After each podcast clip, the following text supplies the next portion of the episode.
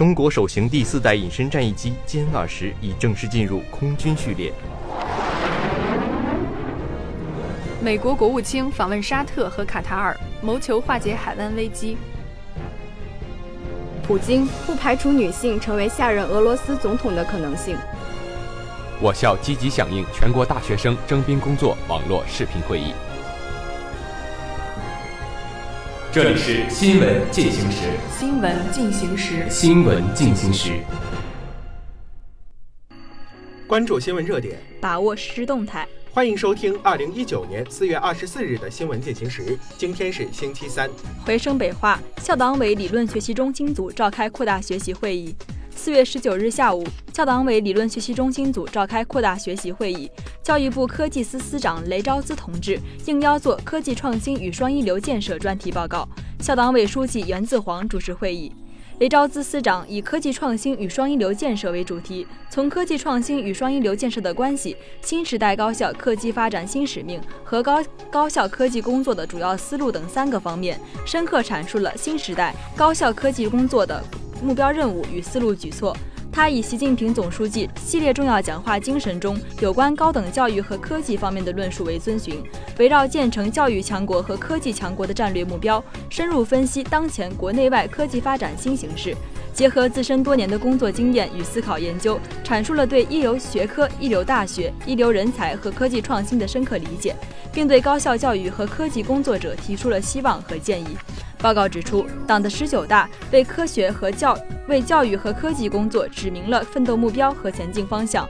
对科学和教育工作提出了新的、更高的要求。广大高校教师和科技工作者要以习近平新时代中国特色社会主义思想为指引，深入贯彻落实全国教育大会精神，在教育部党组统一部署和坚强领导下，以永不懈怠的精神状态和一往无前的奋斗姿态。在新时代奋力谱写高校科技工作新篇章。回声北化，合肥工业大学总会计师严平一行来我校调研交流。四月十五日下午，合肥工业大学总会计师严平、校友总会副会长、原校党委副书记张孝英等一行八人来我校调研，分别在学校东校区和北校区就科研、校友会、财务、资产、采购等方面进行了工作交流。校党委书记袁自煌出席交流座谈会。会议由校党委常委、副校长扎道林主持。源自黄书记对延平总会计师一行来访表示欢迎，他深情地回忆起和在合肥工业大学工作期间，校领导班子和师生员工对自己工作的支持，并表示诚挚感谢。在介绍我校的基本情况时，他说：“北京化工大学化工学科实力雄厚，肩负着高层次创新人才培养和基础性前瞻性科学研究以及原创性高新技术开发的使命。”他希望两所学校要深化在化工、材料等优势学科领域的交流合作，还要拓展管理学、人文社科等领域的交流合作。合肥工业大学延平总会计师一行还参观了昌平新校区，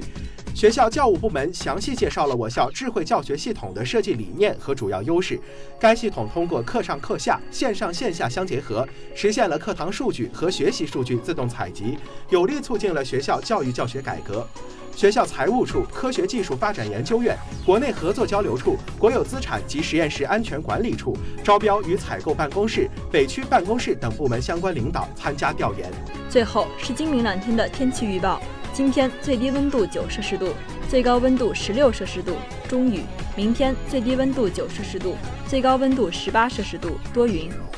以上就是今天节目的主要内容。编辑徐鹏杰，播音石佳琪、张泽仁，导播赵伟军。感谢您的收听，我们下期再见。再见。